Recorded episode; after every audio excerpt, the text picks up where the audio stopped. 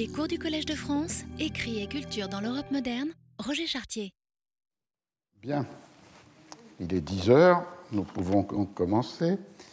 Euh, aujourd'hui, je voudrais terminer cette analyse avec un second volet de réflexion ou de commentaire. Cette analyse qui était euh, centré sur comment euh, un texte écrit par un jésuite espagnol, publié à Huesca en 1647, euh, et qui a pour titre euh, Oraculo Manual y Arte de Prudencia, est devenu, avec la traduction française de Hamelot de la Houssaye en 1684, le manuel des comportements, des conduites à avoir à la cour. Et c'est dans cette lecture-là que Norbert Elias l'avait situé comme un des textes qui, avec Machiavel pour la politique, euh, Gracian pour euh, la civilité, définissait euh, la société de cour dans les rapports qui lient les individus les uns avec les autres et dans son rôle à l'intérieur de la construction de l'État absolutiste. Alors, la fois dernière, vous vous souvenez, j'avais essayé de comparer avec précision des éléments de ce déplacement, les uns pouvant se lire sur euh, la euh, page de titre, les autres dans les préliminaires de chacun des deux ouvrages, et en particulier la dédicace au roi ou euh, l'avis au lecteur de Hamelot de la Houssaye, et finalement avec une réflexion qui servira de point final, sans doute dans la seconde heure, euh, sur euh, Gracian comme un texte intraduisible et pourtant euh, traduit. Et donc, du coup, ici, à en limitant l'échelle d'analyse à quelques exemples, comprendre comment Hamelot de la Houssaye pouvait se confronter à cette difficulté d'un texte considéré comme intraduisible et que pourtant il voulait ou il devait traduire. Comme je l'avais fait pour Las Casas y la destruction de las Indias, je commencerai dans ce premier temps de cette euh, deuxième analyse avec euh, des réflexions sur la réception du texte de Gracian et plus encore de Hamelot, en rappelant que le texte de Gracian va être réédité plusieurs fois dans euh, la langue originale, c'est-à-dire dans la langue espagnole. À partir euh, de 1653, il y a une réédition à Huesca, et comme beaucoup de textes en langue espagnole, il y a aussi des contrefaçons ou des éditions faites dans les Pays-Bas ou les Provinces-Unies, par exemple à Amsterdam, chez Blaeu en 1659, et on trouverait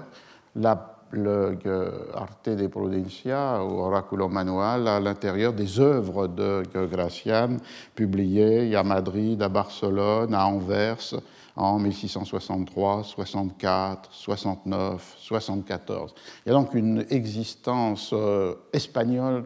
en langue espagnole euh, du texte qui traverse le XVIIe siècle et avec un très grand euh, respect dans ce cas-là de la disposition du texte sur la page, avec en particulier ces deux points qui sont en différence avec euh, la traduction française. D'une part, les aphorismes sont appelés comme tels et d'autres ne sont pas numérotés. Donc il y a une série euh, de paragraphes qui se succèdent les uns avec les autres. Et d'autre part, ce que l'on appelle le titre des maximes de Gracian n'est pas détaché. C'est euh, les premiers mots de la première phrase qui, euh, en général, sont simplement marqués par une ponctuation, virgule ou point-virgule. On a donc une apparence visuelle du texte qui est euh, un ordre ou un désordre, mais qui n'est pas interrompu par aucune euh, rupture ni en termes de titre, ni en termes de numération. Par rapport à cette histoire, la seule histoire qui soit indépendante de la traduction de Hamelot de la Houssaye est l'histoire de la traduction du livre en italien, puisque la première édition publiée en italien l'est à Parme en 1669, et elle sera rééditée en 79, 85, 90, 95. Ça a montré l'importance européenne du livre de Gracian. Et cette première traduction, qui est anonyme, est euh, évidemment antérieure de beaucoup à une quinzaine d'années à la traduction de Hamelot de la Houssaye, et elle respecte le titre originel du livre Oracolo Manuale e Arte di Prudenza. Euh, mais hors cette euh, histoire italienne euh, du livre de Gracian, toutes les autres traductions vont dépendre de la traduction française. Avec cette pratique, on a déjà rencontré d'une traduction qui est une traduction de traduction sans que l'on revienne à euh, euh, l'original. Et euh, toutes les autres traductions, dans toutes les langues, vont dépendre de la traduction dans ces langues, de la traduction de Hamelot de la Housset. C'est le cas pour la première traduction anglaise anonyme de 1685, la traduction allemande 86, la traduction en néerlandais 96, une seconde traduction en italien en 98, mais qui dans ce cas est la traduction en 1698, dans ce cas est la traduction en italien de la traduction de Hamelot de la Houssaye, et on peut continuer au XVIIIe siècle avec euh, le phénomène intéressant d'une traduction en latin en 1731, avec d'ailleurs un manuscrit antérieur de 1692 qui, entre parenthèses, indique une donnée souvent oubliée dans l'histoire des traductions. Comme je le disais, on se focalise l'attention sur les traductions du latin en langue vulgaire, en oubliant que beaucoup de textes ont connu une traduction euh, en latin qui leur a donné finalement une présence plus forte que dans leur, ou les, leur langue originale ou les langues vulgaires de traduction. C'est le cas avec euh, Hobbes, le Léviathan, c'était le cas, vous vous souvenez, mais pour une raison particulière, avec Las Casas, puisque c'est dans la traduction en latin euh, qu'apparaissent euh, à la fin du XVIe siècle les 17 gravures de Théodore de Brie qui vont en quelque sorte fixer un imaginaire euh, apeuré et effrayé par rapport aux massacres, aux cruautés et tyrannies commis par les Espagnols dans les, dans les Indes. Et puis, on suivrait en 1770 la première traduction en hongrois en 1802, la première traduction en, polonais. Toutes ces traductions, évidemment, qui sont des traductions de la traduction de Hamelot, posent la question du titre. Et on voit comment la,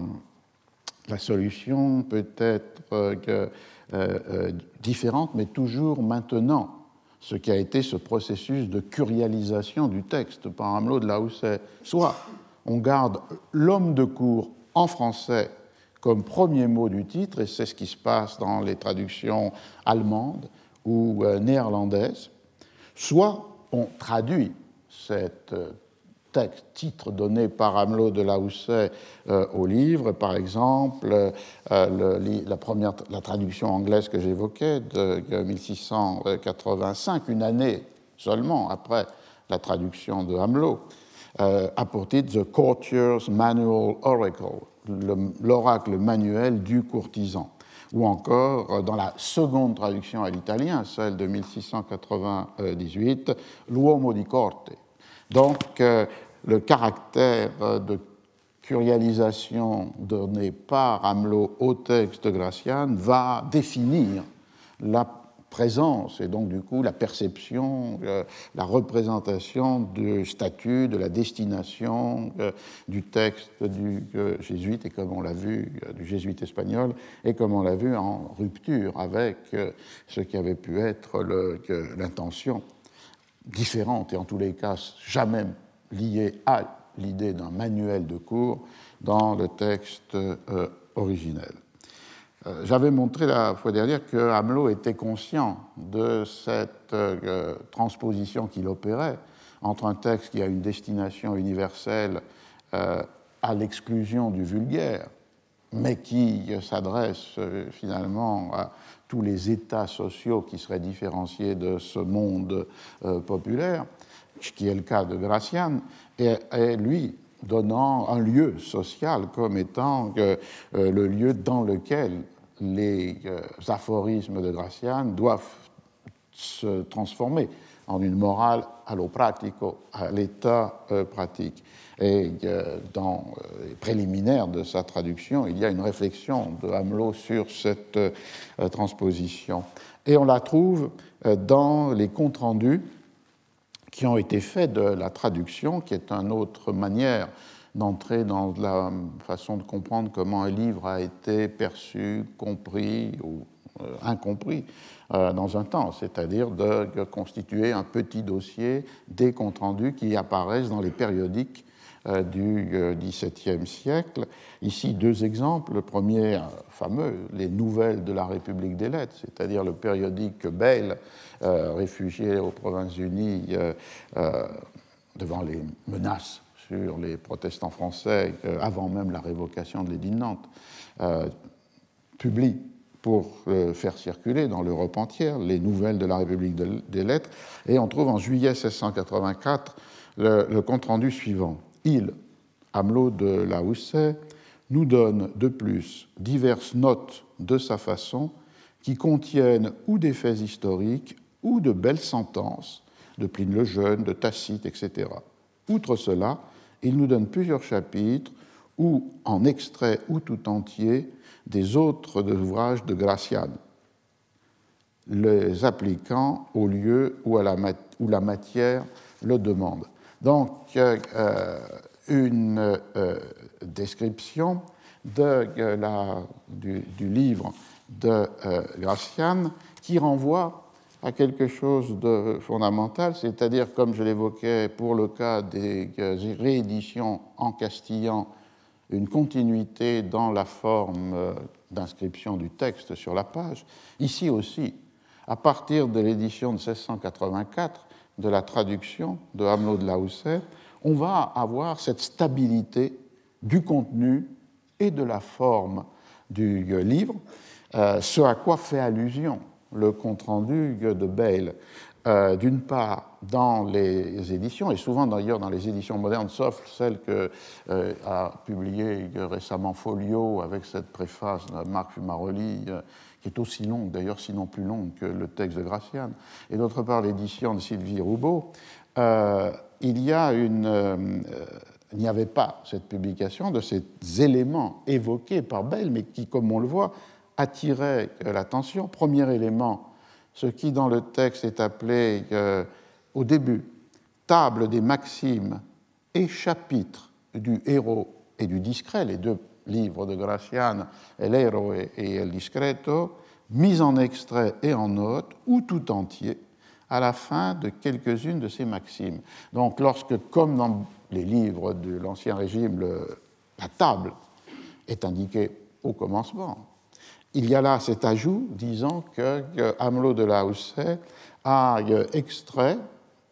des euh, chapitres entiers ou simplement des citations de deux autres livres de Graciane qu'il a mis euh, à la suite de la traduction de tel ou tel aphorisme. Et donc, du coup, on a là une, une indication que prolonge d'ailleurs le commentaire de Bell, parce que parfois Graciane, dans ses notes qu'il ajoute à la traduction de l'aphorisme, non seulement cite des extraits du même auteur, Balthazar Gracian, mais il peut citer aussi des euh, auteurs de belles sentences, comme disait Bayle, Pline le Jeune, Tacite, euh, etc. Euh, et là, ce qui est aussi dans la stabilité de cette édition, et qui se perpétue de, réédition en réédition, c'est le fait qu'à la fin du livre, après la dernière maxime, la 300e euh, maxime, on a d'une part, je cite, une, récapitulation des préceptes contenus dans les 300 maximes de l'homme de cour. Et ici, vous avez par ordre alphabétique 30 notions qui commencent avec admiration et qui se terminent avec vérité et qui reprennent sous forme de euh, citation les euh, éléments de tel ou tel des maximes, puisque c'est comme ça qu'a été, euh, ou précepte, c'est comme ça qu'a été traduit l'aphorisme, des aphorismes du titre originel, avec donc en quelque sorte un instrument de recherche, puisque ce n'est pas simplement une table qui donne le titre, mais c'est en quelque sorte une réorganisation thématique par entrée alphabétique de ce qui est la matière des aphorismes. On peut commenter cela d'une part en s'attachant aux champs sémantiques dans lesquels, ou aux champs lexicaux dans lesquels sont situées ces 30 entrées pour cette petite récapitulation. Euh, les unes ont à voir avec euh, les différentes modalités euh, du lien social, admiration, amitié, amour, civilité, conversation, et donc du coup aussi de notions dont sont chargés ces liens entre les individus, contradiction, offense, silence. Il y a un second registre lexical qui est celui finalement de la pratique, la fameuse allo practico, traduit comme praxis par les, par les, euh, les Allemands, cette idée de la, euh, ce qui est à la fois que les raisons et les stratégies de la prudence, dissimulation, mensonge, exagération, passion, ostentation, tromperie, vérité, affectation, donc toutes les modalités de comportement euh, contre lesquelles la prudence doit se garder ou bien qu'elle doit, dont elle doit user.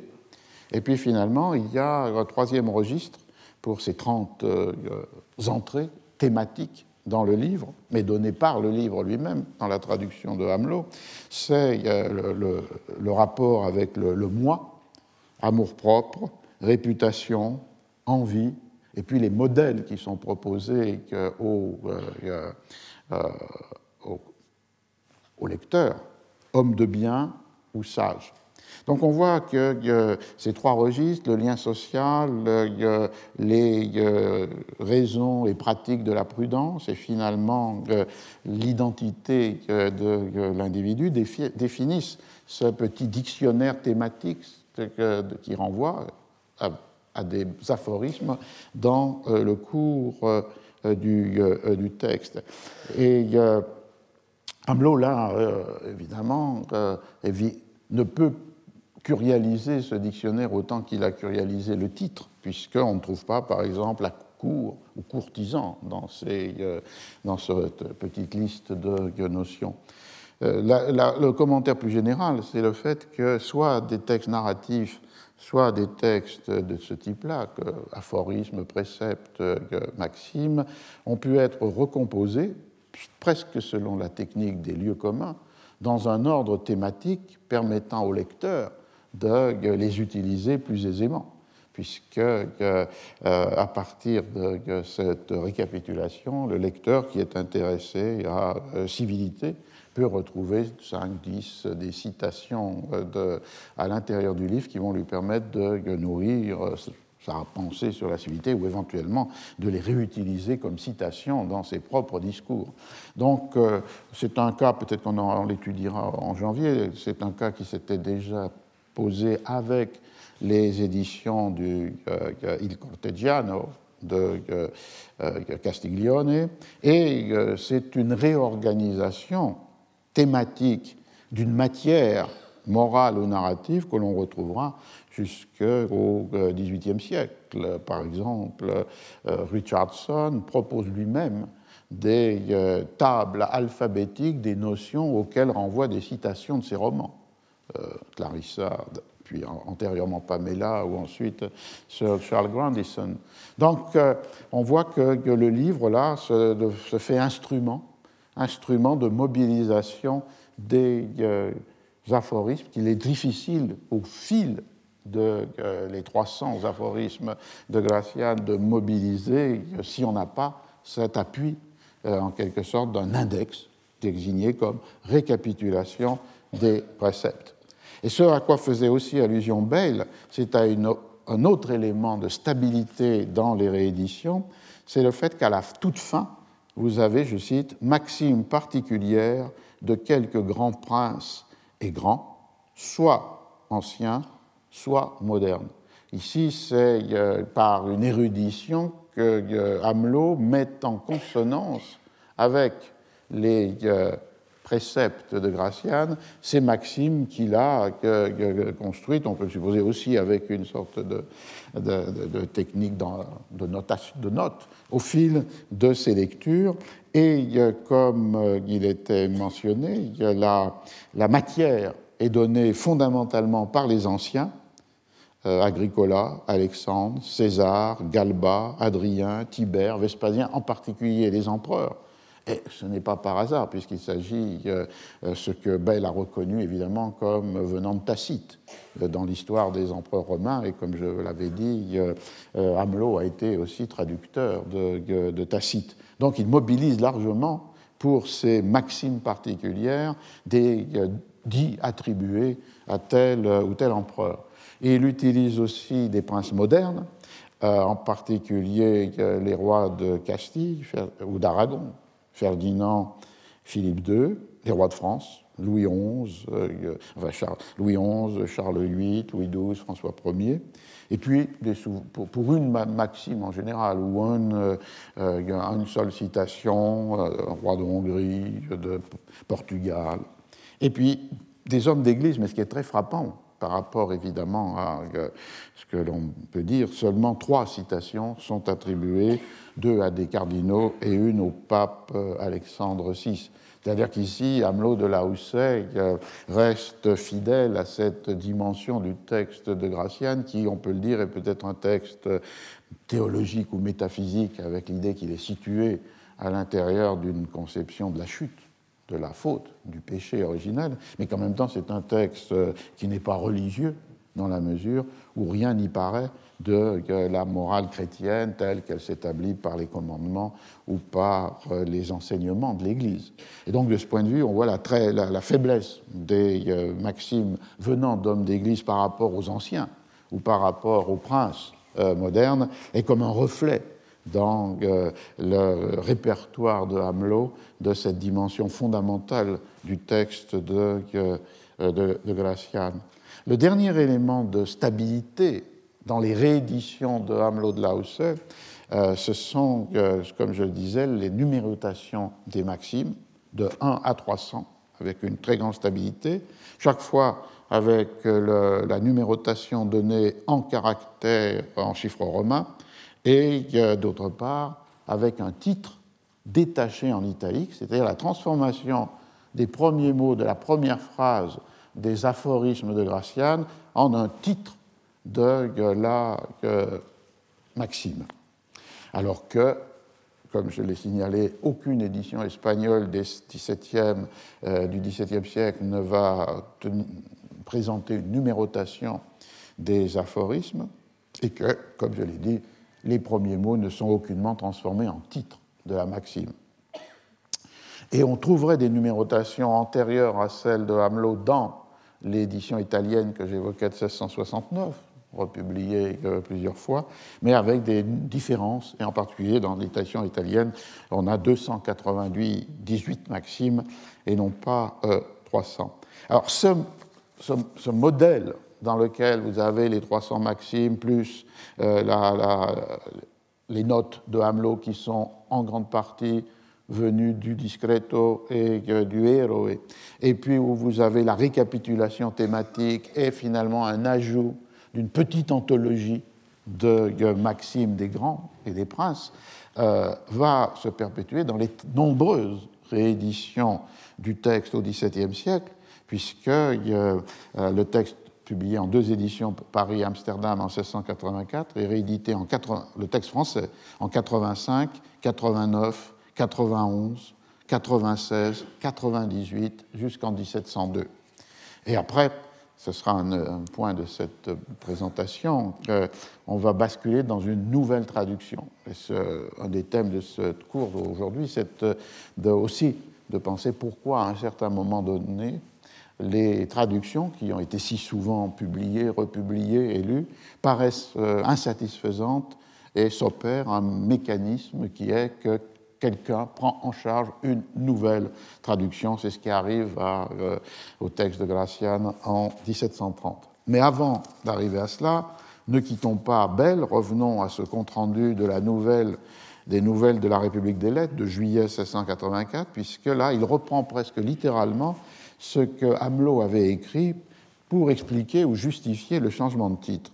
Je cite Bell, il, Hamelot de Lausset, a changé le titre original, Oraculo Manual, en celui de L'homme de cour, qui, outre qu'il est moins fastueux et hyperbolique, explique mieux la qualité du livre, qui est une espèce de rudiment de cours et de code politique ou un recueil des meilleures et plus délicates maximes de la vie civile et de la vie de cour. Donc c'est presque une paraphrase, ce qui est une autre donnée importante des euh, comptes rendus dans les périodiques des XVIIe et XVIIIe siècles, c'est-à-dire le fait que très souvent il y a des paraphrases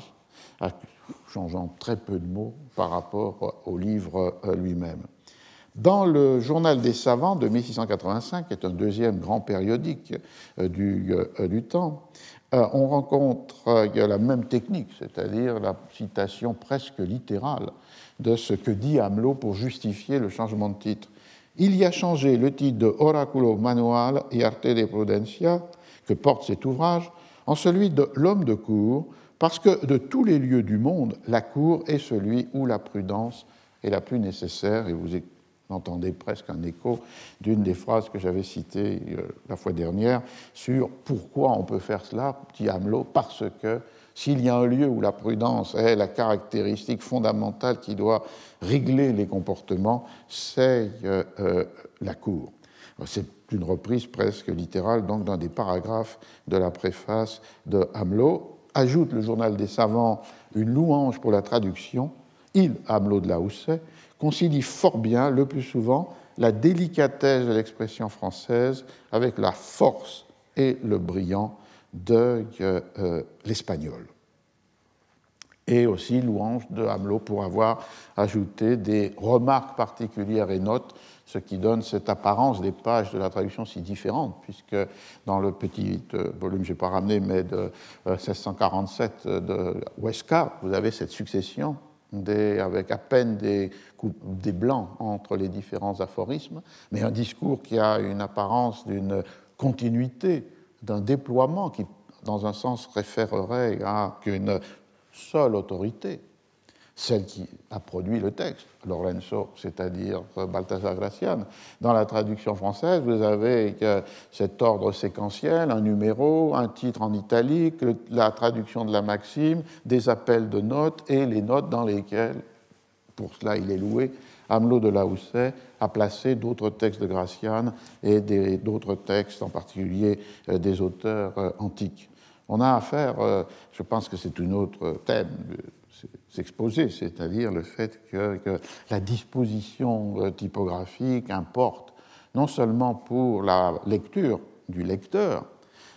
mais aussi pour le registre, le statut, l'attribution euh, du texte. C'est pourquoi je pense qu'il faut être, chaque fois qu'on étudie un texte, quel qu'il soit, attentif à ces données de sa matérialité, et donc du coup attentif à sa propre histoire, d'une langue à l'autre, bien sûr, mais aussi éventuellement d'une édition à l'autre. Ici, pour conclure d'ailleurs, à la grande stabilité des rééditions, ce qui est tout à fait compréhensible puisque euh,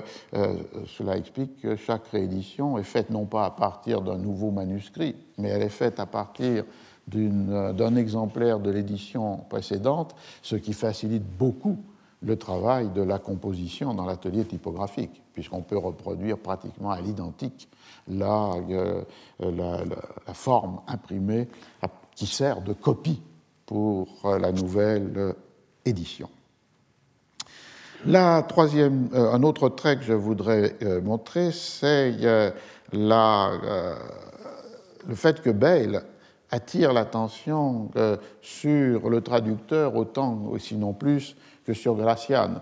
et que euh, euh, Bell énumère les œuvres d'Amelot et en même temps euh, avec, en donne quelques extraits. et je reviens simplement sur ce que j'avais signalé brièvement, mais là, en suivant Bell, il rappelle donc Amelot de la qui est né en 1634 à Orléans, a fait des études chez les jésuites, qui pouvait peut-être donner cette euh, relation avec le texte de Gracian, et que le premier de ses livres lui avait valu un séjour de, enfin, était lié à un séjour de plusieurs années à Venise comme secrétaire de euh, l'ambassadeur, mais aussi lui avait valu, par protestation de la République de Venise, d'être embastillé pendant un mois et demi. Et pourquoi? Parce que ce premier livre s'appelle Histoire du gouvernement de Venise. Il a été publié en 1676. Et ce que faisait Hamelot, c'était de retourner contre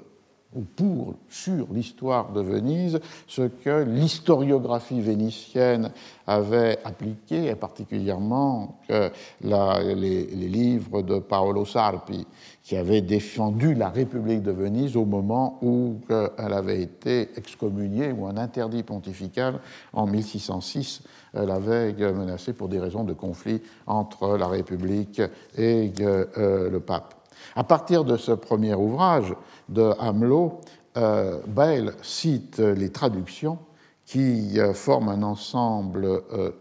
cohérent. Comme je le disais, 1683, Le Prince de Machiavel, et la même année, il traduit l'histoire du Concile de Trente de Sarpi, qui se situait dans cette forme d'historiographie critique vénitienne par rapport à la papauté, 1684 l'homme de cour, 1685 un traité des bénéfices de Sarpi, avec cette même constitution d'une référence à cet auteur vénitien pour défendre une politique gallicane ou des euh, distances des États royaux ou républicains par rapport aux prétentions euh, pontificales. Euh, et en 1684, la même année, il avait traduit les discours politique sur Tacite, et en 1686, euh, La morale de Tacite de la flatterie, un autre livre qui est à la fois traduction et euh, commentaire. Et Hamelot euh, terminera cette trajectoire avec en 90 une autre traduction de Tacite et en 91 une traduction de l'espagnol de Palafox, qui était l'évêque de Puebla, lui victime euh, des euh, euh, jésuites et proche d'une sensibilité janséniste et régalienne. Donc il y a une très grande logique reconnue par Bell comme évidemment positive dans les traductions de Hamelot de Lausset, une première logique qui est évidemment une logique de la défense de la euh, politique absolutiste, de la raison d'État, qui se justifie par ses propres euh, raisons. Euh, et c'est de là la traduction de Machiavel ou la traduction de, de. Et d'autre part, il y a une logique qui est celle d'une logique de résistance à la papauté, à la fois une résistance dans le registre du mondain, du civil, les bénéfices par exemple, et dans le registre avec la traduction de Palafox en 91, euh, plus euh, spirituel. Et il y a euh, cette, cohérence dans un programme de traduction reconnu par Bell, qui, s'il ne participe pas, s'il n'approuve pas la raison d'État, ne peut qu'être trouvé de sympathie pour cette affirmation d'un refus de soumission à la papauté quelle qu'en soit la forme, le jansénisme, le gallicanisme, l'autonomie à vénitienne euh, au moment de l'interdit, et d'autre part une cohérence qui est donnée par la pratique éditoriale de Hamelot, ce qui renvoie à une autre donnée, c'est-à-dire euh, que euh, très souvent j'ai cité cet autre aphorisme, qui est d'un auteur contemporain, les auteurs n'écrivent pas les livres pas même les leurs, puisque le livre est un objet euh, textuel qui résulte de multiples opérations, de multiples interventions, de multiples décisions, et que entre le manuscrit écrit ou dicté par l'auteur et la page imprimée lue par le lecteur, c'est cette chaîne multiple d'interventions qui fait le livre. Et donc, du coup, euh, la conséquence étant de porter attention aux effets de signification qui sont liés non pas à l'écriture du texte, mais au processus de publication. On pourrait dire que tout le projet d'enseignement est fondé sur cette idée. Les auteurs n'écrivent pas les livres. Et donc, cette vérité, cet aphorisme, cette maxime peut être tenue comme fondamentale, mais elle n'exclut pas que, dans certains cas, des auteurs qui, plus que d'autres, ont une conscience de ces effets de sens produits par la forme imprimée, la contrôle et l'impose aux libraires éditeurs et finalement aux correcteurs ou aux compositeurs qui composent le, texte. Et c'est sûrement euh, de la dans ses traductions, euh, Gracian, Tacite, euh, entre dans cette catégorie dans la mesure où il traduit enfin traduit, oui, il traduit sur la page là, son travail intellectuel, qui est à la fois un travail, le plus souvent on l'a vu, de traduction de l'italien ou de l'espagnol, qui est un travail de commentaire avec des notes, et qui est aussi un travail de collation, d'anthologie, de recueil, avec euh, les extraits qui proviennent de tous les livres qui sont convoqués. Et donc, du coup, l'architecture même de la page renvoie à ces registres ou niveaux euh, de euh, texte et Bell y est particulièrement sensible, puisque, comme on le sait, dans son dictionnaire historique et critique, il y a aussi une construction subtile et complexe des pages avec des notes et des notes aux notes. Et d'ailleurs, c'est souvent dans les notes de euh, Bell que se trouvent les aspects les plus critiques alors que le texte de l'entrée est plus attendu ou plus euh, classique. Donc il a cette sensation, cette enfin cette perception de cette euh, technique à la fois intellectuelle, scripturaire et typographique d'Amelot de Lausset, et il commente ainsi dans euh, un autre euh, texte des Nouvelles de la République de Lettres, qui est de 86, et cette fois-ci c'est un compte-rendu du livre de Hamelot qui s'appelle La morale de Tacite. Euh, Bell fait le commentaire suivant. Voici l'ordre que l'auteur observe. Il rapporte en latin les passages de son historien qui concernent la flatterie, puisque le sous-titre c'est de la flatterie il met au-dessous deux traductions françaises de ces passages vis-à-vis l'une de l'autre, savoir celle qu'il en a fait lui-même, Hamelot, et celle de feu M. d'Ablancourt.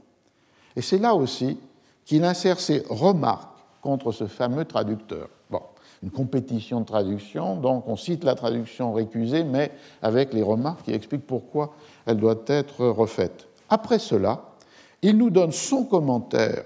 sur ces passages, qui n'est la plupart du temps qu'un tissu de plusieurs pensées de Tacite, de Pline le Jeune, de Paterculus, etc., cités au bas de la page et éclaircis par les applications de l'auteur et par quelques exemples modernes. Il fait régner dans tout cela un air libre et qui va quelquefois jusqu'à l'intrépidité. Et on retrouve ce trait de Belle qui pense que dans les notes et dans ces architectures complexes de commentaires, de commentaires, là, on peut peut-être euh, inscrire ce qui est euh, une pensée plus critique que là, dans euh, des textes qui auraient une structure et une apparence plus classique. Mais vous voyez que dans ce cas-là, pour la morale de Tacite, il y a le texte latin, il y a les deux traductions, les critiques à la traduction, puis des commentaires, et de ces commentaires, des notes qui renvoient en bas de page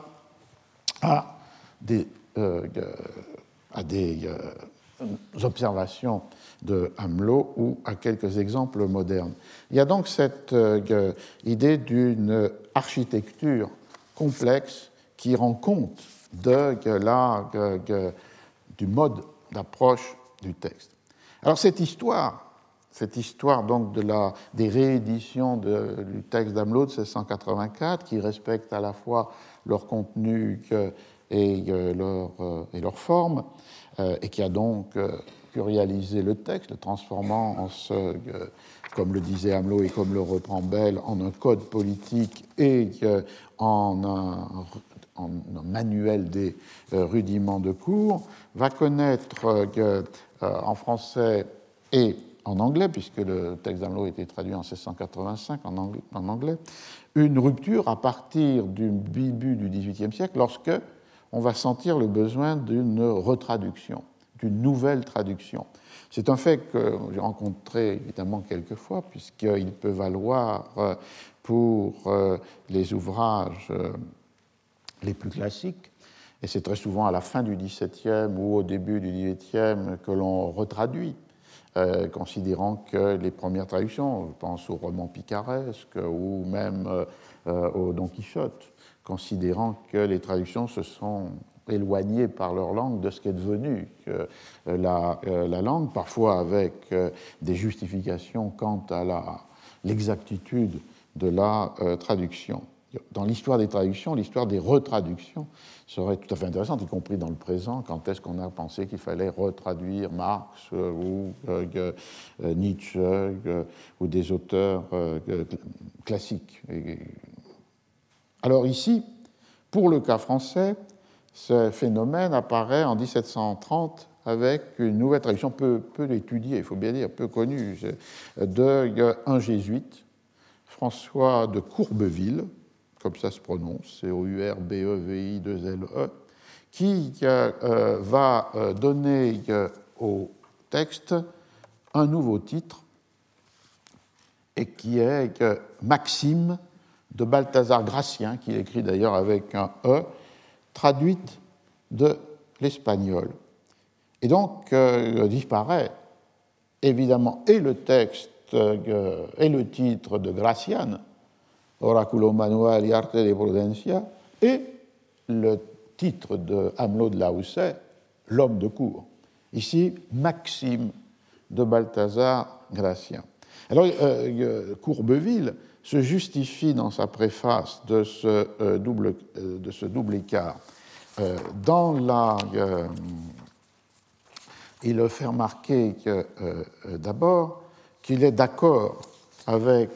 Hamelot de Lausset pour refuser Oracle manuel, en disant que je suis d'accord, je cite, avec M. Hamelot dans la préface, pour ne pas intituler cet ouvrage Oracle manuel et art de prudence, sans compter que ce titre n'est point conforme à notre manière d'annoncer un livre, il est de la façon de l'Astanosa, vous vous souvenez, l'éditeur et le public, euh, l'Astanosa, comme le sont ceux des Maximes même. Et c'est Gratien et non son éditeur que nous devons suivre, d'autant plus que celui-ci subtilise souvent dans ses titres, lesquels alors répondent mal au sujet que traite l'auteur. Il est vrai que le travail de l'éditeur est loué par un écrivain espagnol qui le nomme Ingenioso Altissimo de Don Vincencio Juan de la Stanosa, mais cet éloge ne change point la nature de la chose, et nous nous en tenons à l'esprit même de Gratien. Ce sont ici ces maximes en général, ainsi que nous appelons les réflexions de la Rochefoucauld, les pensées de Pascal, les caractères de la Bruyère. Donc un accord pour refuser cette formule qui était si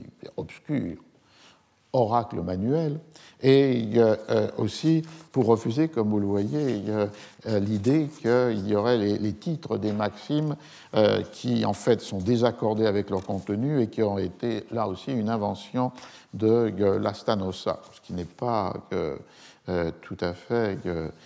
avéré, puisque justement il n'y a pas de titre dans les éditions espagnoles pour chacune des maximes. Donc il refuse le texte, le titre espagnol, mais il refuse aussi le titre L'homme de cour. Et là, l'argument est intéressant. Monsieur de Laousset, Hamelot de Laousset, a rendu ce même titre de Don la Sanosa par celui de L'homme de cour. En vérité, il n'était point permis d'attribuer au seul Jean de cour l'usage d'un livre utile en général à tous ceux qui ont assez d'intelligence pour en profiter, de quelque condition qu'il soit. Il y a donc une première idée qui est pratiquement un retour finalement à, l'inspiration de Gracian, cette idée qu'il n'y a pas un lieu social unique dans lequel ces maximes doivent être appliquées. Elle s'adresse à tous ceux qui ont assez d'intelligence pour en profiter. Donc une barrière est établie. Et je vais la retrouver plus fortement encore plus loin dans le commentaire de ce texte. Mais cette barrière ne recoupe pas la différence entre la cour et la ville ou la, cour et euh, le royaume. Donc, écarter l'homme de cour pour cette première raison, et d'autre part, écarter l'homme de cour, et ça je trouve très intéressant, pour une deuxième raison. D'ailleurs, un homme de cour n'est pas en bon français un fort honnête homme. Et ceux qui savent notre langue ne prétendent pas faire un éloge quand ils disent de quelqu'un c'est un homme de cour. Un homme de cour est un homme adroit, souple, mais faux et artificieux, un homme qui contraint son humeur, qui dément ses passions, qui agit et parle contre ses sentiments. Ainsi le définissent Saint-Évrement, le Père Bourg, la Bruyère, etc. Or, Gratien, bien éloigné de servir le vice, n'a pour but que de porter à la vertu, mais à la vertu éclairée et prudente, qui ne soit point la dupe de l'imposture ni de la surprise. C'est un trait extrêmement intéressant, peut-être pour une histoire de la langue, c'est-à-dire que dans cette perspective, en 1730, homme de cour n'est plus donné comme un modèle paradigmatique euh, qui euh, serait euh, l'incarnation de la perfection même, mais comme vous le voyez, est donné comme quelque chose qui renvoie à l'artifice, l'adresse, la dissimulation, le mensonge, et donc du coup une valeur péjorative qui est donnée à l'homme de cour, qui en aucun cas peut être confondu avec l'honnête homme, et finalement c'est à l'honnête homme que s'adresse le traité de, euh, enfin le texte de Gracian traduit par euh, euh, Courbeville. Il y a là une, une déqualification, une dégradation de ce qui pouvait être des vertus, au moins à l'état pratique, et qui deviennent désignées maintenant par des vices. Il y a une sorte de rupture qui veut être opérée par rapport à la justification de ces comportements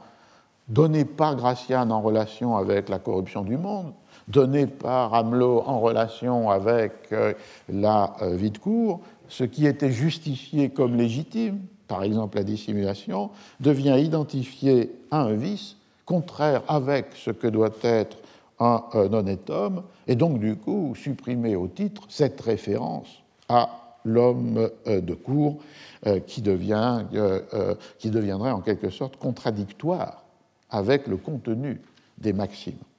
Et puis, le dernier élément qui est donné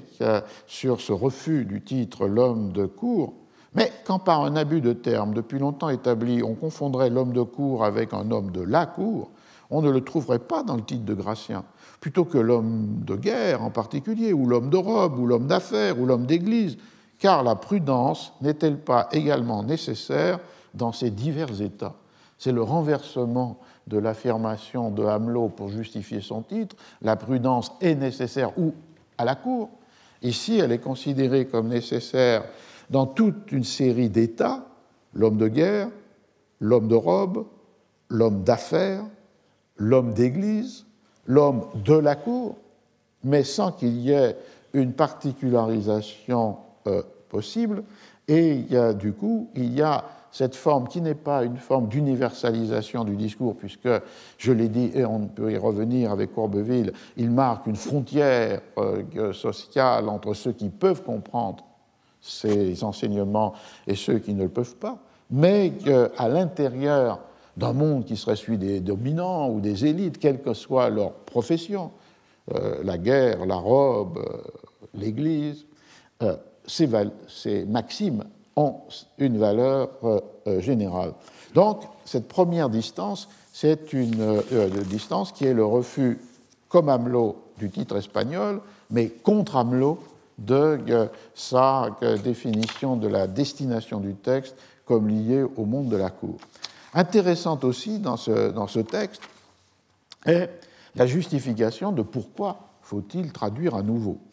dans la mesure où il dit la traduction de Hamelot n'est pas surannée, elle n'est pas si ancienne. Dans ce cas-là, on est 1684-1730. L'argument qui, pouvait valoir avec des traductions du XVIe siècle au, à la fin du XVIIe siècle, ou avec un écart chronologique plus grand, par exemple la traduction en anglais de Don Quichotte, la première est de 1612, et John Phillips l'a retraduit en 1687, considérant que la langue les convenances, la bienséance a évolué et que donc il y a un écart chronologique qui rend dans un sens suranné la traduction de Shelton. Ici, euh, euh, Courbeville dit non, la traduction n'est pas surannée, elle a sans cesse réédité. Mais pourquoi la euh, refaire? Parce que là, il s'attaque à la compréhension de l'espagnol par Hamelot, en disant cette traduction est pleine d'obscurité affreuse, de contresens étranges, d'omissions considérables. Et d'ailleurs, ce n'est pas parce que Hamelot n'était pas compétent en, en castillan, c'est parce que pour Courbeville, M. Hamelot entreprenait trop d'ouvrages à la fois et les travaillait trop peu. Et on l'a vu en 1684, par exemple, pareil l'homme de cour et pareil la traduction de Tacite sur euh, euh, la euh, flatterie. Et du point de vue qui est un peu sous-jacent à ces séminaires ou à ces cours, c'est-à-dire l'histoire des traductions, on voit que là, une exigence de précision, d'exactitude s'introduit. Et euh, euh, Courbeville va énumérer six raisons pour lesquelles euh, la traduction de Hamelot est pleine d'obscurité ou de contresens. La première, c'est qu'il rend mal les titres des maximes, bien qu'ils soient de l'Astanosa pour Courbeville, ils sont mal rendus. Et il donne des exemples avec la traduction de Hamelot, le titre en espagnol, qui est devenu le titre en espagnol, et puis euh, sa, euh, sa propre euh, traduction. Alors ça donne par exemple avoir du sang aux ongles, tener brillo a lo cuerdo, avoir de la fermeté à propos. Et là, l'exemple est que Hamelot a donné une réalité à une formule tener brillo a lo cuerdo, qui est une formule abstraite, c'est-à-dire d'avoir fermeté euh, à propos dans le, jugement. Et il, il, donne toute une série d'exemples. Alors, savoir se modérer dans la bonne fortune, qui était la traduction d'Amelot de saberse dejar ganando con la fortuna, et que euh, Courbeville traduit savoir se retirer sur ses avantages avec euh, la formule. Dernier exemple, l'homme d'ostentation, c'était le titre de Hamelot, le titre euh, dans l'espagnol Hombre de ostentación et euh, pour euh, Courbeville, la traduction exacte, c'est l'homme qui sait paraître. Gratien parle ici d'une bonne qualité, non point d'une mauvaise, telle qu'elle l'est toujours l'ostentation. Et du coup, il dit cette méprise se répand sur toute la maxime qui devient un galimatia complet, et donc une reprise des inexactitudes de Hamelot, en particulier dans les titres. La deuxième raison, c'est qu'il omet des mots qui sont essentiels, des phrases entières. La troisième, c'est qu'il utilise des expressions que la plupart des honnêtes gens dans le monde ne sont point obligés d'entendre. Alors ici, ce qui est référé, ce n'est pas finalement la distance des deux langues, c'est le fait que, que Hamelot, peut être influencé par la, l'arcanité de Gracian a choisi des termes que pour Courbeville sont incompréhensibles, euh, répassion, réputation substantielle, parler en superlatif, correspondance substantielle, jouer de seconde intention, tout cela, pour lui, les honnêtes gens ne peuvent pas euh, comprendre de quoi il euh, s'agit. La quatrième raison, c'est ne donner qu'une seule signification à un mot espagnol qui en a plusieurs. Et il prend les exemples de repugnancia, qui veut dire répugnance, mais aussi résistance, ou l'exemple de sobrar, qui veut dire couvrir, dissimuler, mais qui veut dire aussi euh, excéder, être en trop. La cinquième raison, c'est d'ajouter au texte des métaphores triviales et hors d'œuvre, et bien loin d'adoucir celles qui s'y trouvent et de les ramener à notre goût, faire un mélange confus du métaphorique et du naturel. Et ça, c'est une des plus grandes difficultés. Évidemment, la traduction de Gracian, c'est le passage constant d'un registre qui est un registre métaphorique à un registre naturel ou inversement. Et, et finalement, se servir de propositions générales qui deviennent fausses parce qu'on n'y met pas un correctif. Et euh, euh, de là l'affirmation que euh, pour lui, sa traduction est presque du tout au tout différente de celle de Hamelot. et il, donne, il développe un, exemple où il compare deux traductions pour la Maxime 281 pour montrer qu'elle diffère, la sienne, point par point, de celle de Hamelot. Le livre de Courbeville a aussi un deuxième, un sous-titre, parce que son propos n'est pas seulement de justifier la retraduction et le nouveau titre du, du, texte de Gratien, mais il y a un sous-titre qui est Avec les réponses aux critiques de l'homme universel et du héros, traduites du même auteur. Courbeville, ce jésuite, euh, était aussi, avait traduit préalablement le héroé, mais aussi l'homme universel, c'est ainsi qu'il avait euh, désigné dans le titre El Discreto. Et euh, avec un peu le, le même, la même idée, c'est que si on traduit littéralement, on fait un contresens. El Discreto n'est pas le discret puisque euh, pour lui, il n'y a pas cette seule vertu ou qualité qui est visée par le terme el discreto chez Gracian, mais quelque chose de beaucoup plus ample, l'homme parfait, l'homme euh, consommé en tout, le sage, donc finalement,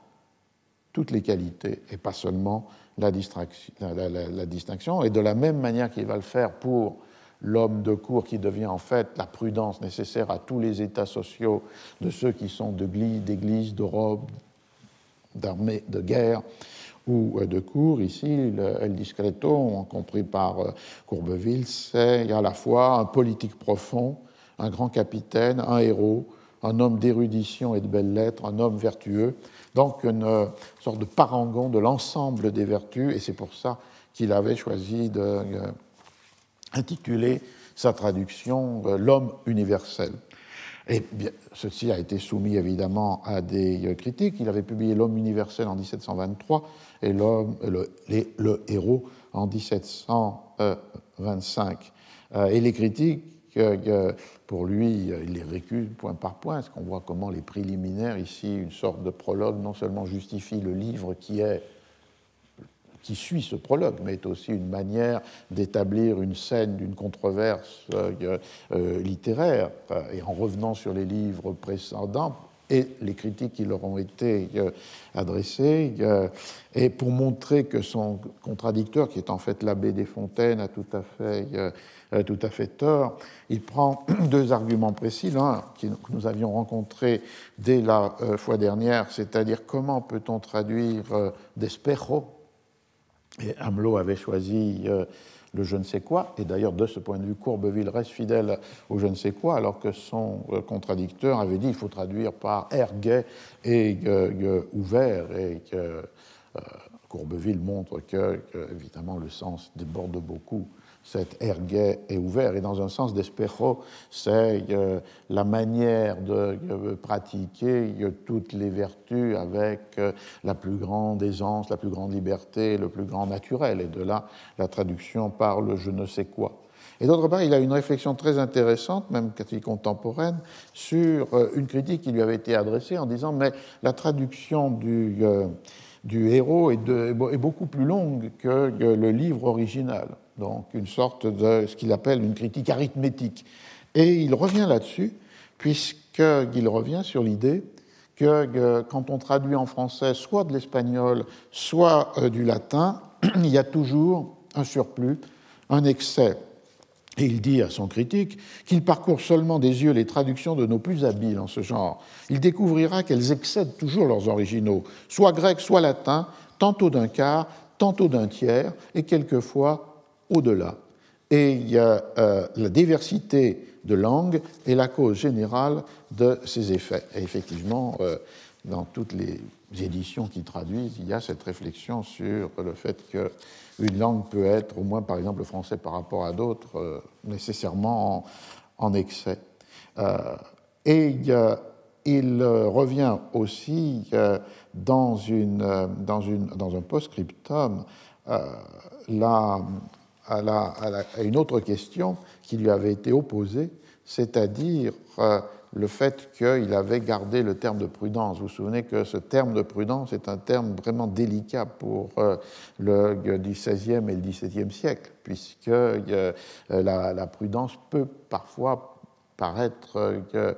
contradictoire, pardon, le terme de fortune. le terme de fortune, la fortune, la roue de la fortune peut paraître contradictoire avec l'idée de la toute-puissance de Dieu. Et donc la conciliation entre une référence à la catégorie antique de la fortune qui répète les mêmes apogées et chutes pour les destins individuels, indépendamment de leur volonté, mais aussi indépendamment de euh, la volonté de Dieu, a pu être considéré comme euh, hétérodoxe et euh, condamnable.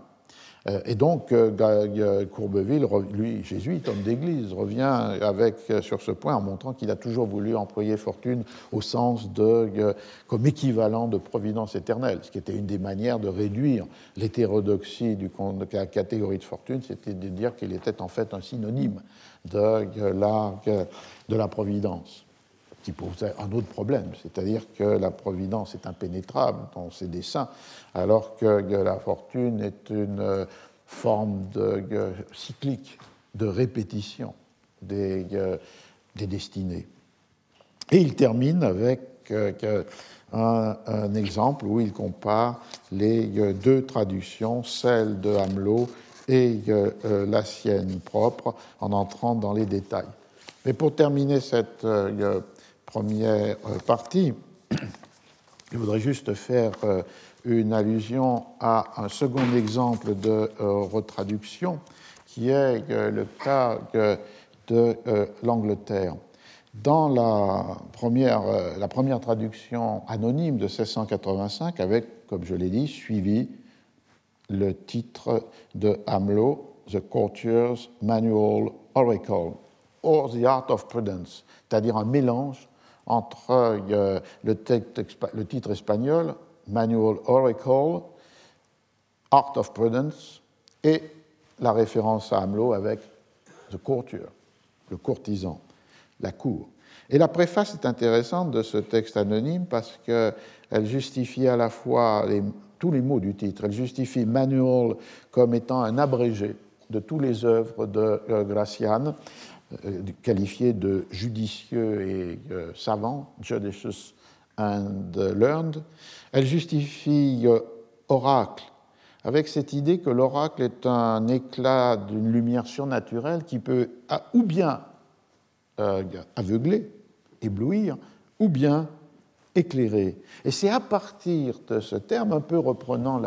les thématiques de Gracian ou de la Stanosa, que le traducteur anonyme va définir la destination du livre. Le livre n'est pas for all degrees of men, not for all sorts of understandings. Il n'est pas pour tous les états sociaux, tous les degrés de la société, et pas pour toutes les formes euh, d'entendement, toutes les compétences d'entendement. Et donc, du coup, il n'est pas propre à tout le monde. C'est ce que disait euh, Hamelot. Et euh, l'idée d'oracle, qui renférée à l'idée d'écrire euh, euh, de manière concise, au laconisme, le de Gracian, crée une obscurité, mais une obscurité qui est déchiffrable pour ceux qui en ont la compétence, qui en ont l'intelligence et le raisonnement. Et il y a une remarque intéressante sur l'idée, à partir d'un proverbe, a word's enough A word is enough to the wise. Un seul mot est suffisant pour euh, l'homme euh, euh, sage ou savant. Et ça justifie le genre des proverbes, des maximes, des aphorismes, considérés comme produisant une impression sur les esprits beaucoup plus puissante que de longues déclamations, dit le texte, qui sont nourries de fleurs de rhétorique. Et euh, donc le mot oracle, avec cette idée que l'oracle est euh, considéré comme euh, pouvant produire de l'obscurité, mais en même temps comme une lumière stupéfiante et enseignante pour ceux qui peuvent le déchiffrer, est ainsi justifié. Et courtier, ici il y a un thème intéressant qui est le fait que, à la Elias, la cour n'est pas le même statut dans la France de 1684, en particulier lorsque la cour est installée de manière permanente à Versailles, et la cour anglaise, qui est quelque chose de très différent. Donc, euh, le, traducteur de 1685 reprend courtisan, mais finalement, il aussi introduit une première généralisation du destinataire, puisqu'il est dit, euh, courtier, oui, c'est pas seulement celui qui a l'honneur d'être dans cette position en ce moment, mais tous ceux qui connaissent ce dont le monde est capable, c'est-à-dire finalement euh, les dangers, les périls du monde, et qui ont l'intelligence, ingenuity, de pouvoir agir selon les maximes qui sont là euh, proposées. Il y a donc une, euh, une extension implicite de ce terme de courtier avec une moralisation qui l'accompagne, puisque la préface dit ce texte apprendra que l'on peut être un politique avec succès et approbation sans avoir recours sans récuser, refuser, renoncer aux règles rationnelles de la morale et de la religion. Et le traducteur ajoute, car cet art sophiste, sophistry, de la tromperie, de l'artifice, finit par montrer son aspect pernicieux en désappointant ceux qui le pratiquent. Je crois que c'est un peu le même euh, euh, une, idée de, non seulement d'une certaine façon de décurialiser le texte, même si on garde courtueuse, euh, mais en même temps aussi une manière de le moraliser, d'essayer de le réintroduire dans une morale chrétienne. Le, traducteur étant anonyme, on ne sait pas quelle était sa préférence religieuse, mais en tous les cas, ici, de euh, récuser, comme le fera Courbeville ou citant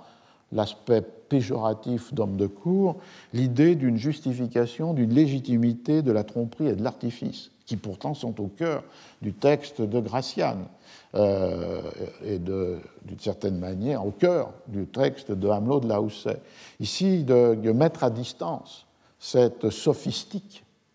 pour euh,